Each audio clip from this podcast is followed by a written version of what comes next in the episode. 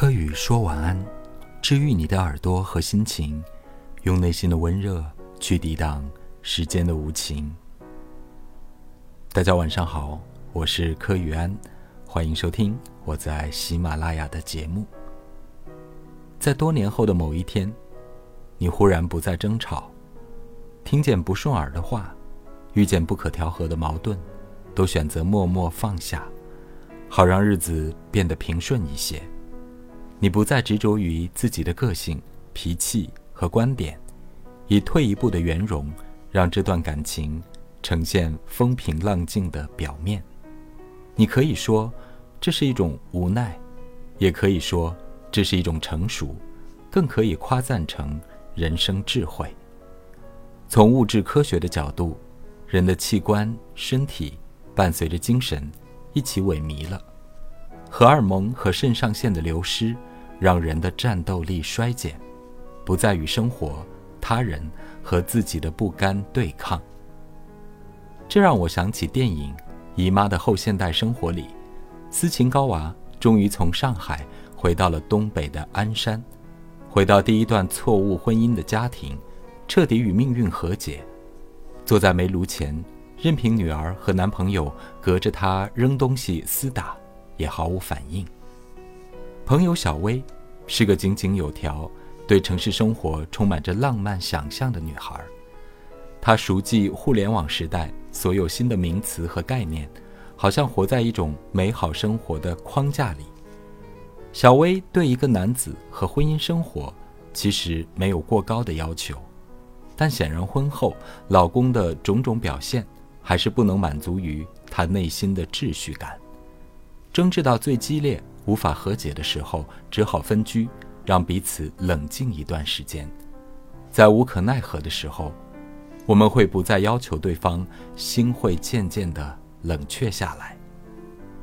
我们也试图分手、离婚、告别一个恋人、瓦解一段关系，但总莫名的发现，好像老天没有赋予我们这个权利。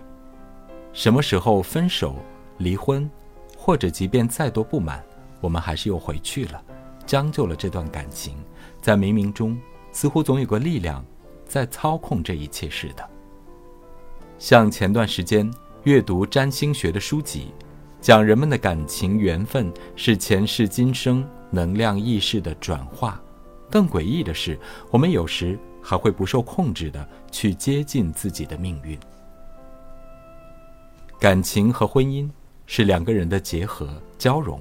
可终究，我们还是两个个体，性格不同，思维不同，行为模式不同，底层逻辑不同，导致我们的诉求是不同的。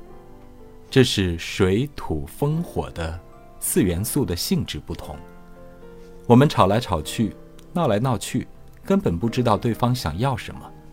我们生活在同一个空间里，可遗憾的是，常常鸡同鸭讲，甚至风马牛不相及。却是不知我们爱的究竟是什么，是你爱他的感觉，他爱你的感觉，或者爱的是爱情的一种幻象。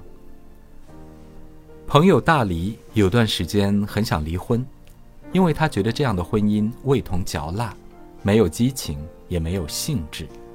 老公看不见她新剪的发型，看不到她新买的衣服，甚至凌晨两点回家都没有一个电话的，连过生日出去玩都泱泱的，丝毫没有兴奋喜悦的表情。其实大概这个老公也没什么，他可能是习惯了被安排，也不觉得需要时刻保持一种雀跃的感受，但他不知道这会让对方很失望。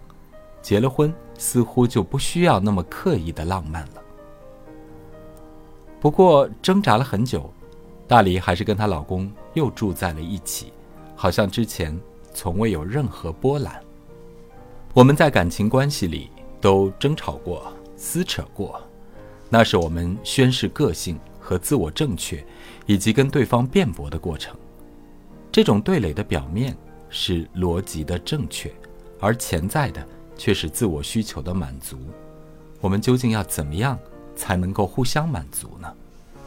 在星盘里，决定我们恋爱、婚姻、内心、行为需求的是金星、月亮、火星等等，两个人的星盘放在一起，究竟会产生怎样的化学反应？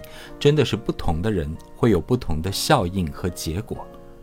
或许有时谁也不怪，只是我们是两种特定的化学物质，只能产生某种好与坏的反应结果。分开的是关系缘分的结束，或许是被强大的行星力量所引动；还在一起的、赖活着的，大概还要继续完成彼此报偿的任务。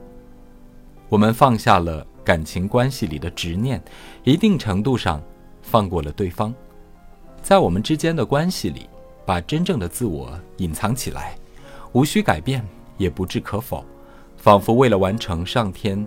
一次无奈的安排，但这不应该是真正的结尾。我们在这一场感情的蜕变与接纳中，还应该用我们的身心智慧去浇灌和滋养这一场或好或坏的缘分。因为人生在世，一切都是功课，我们有做不完的功课。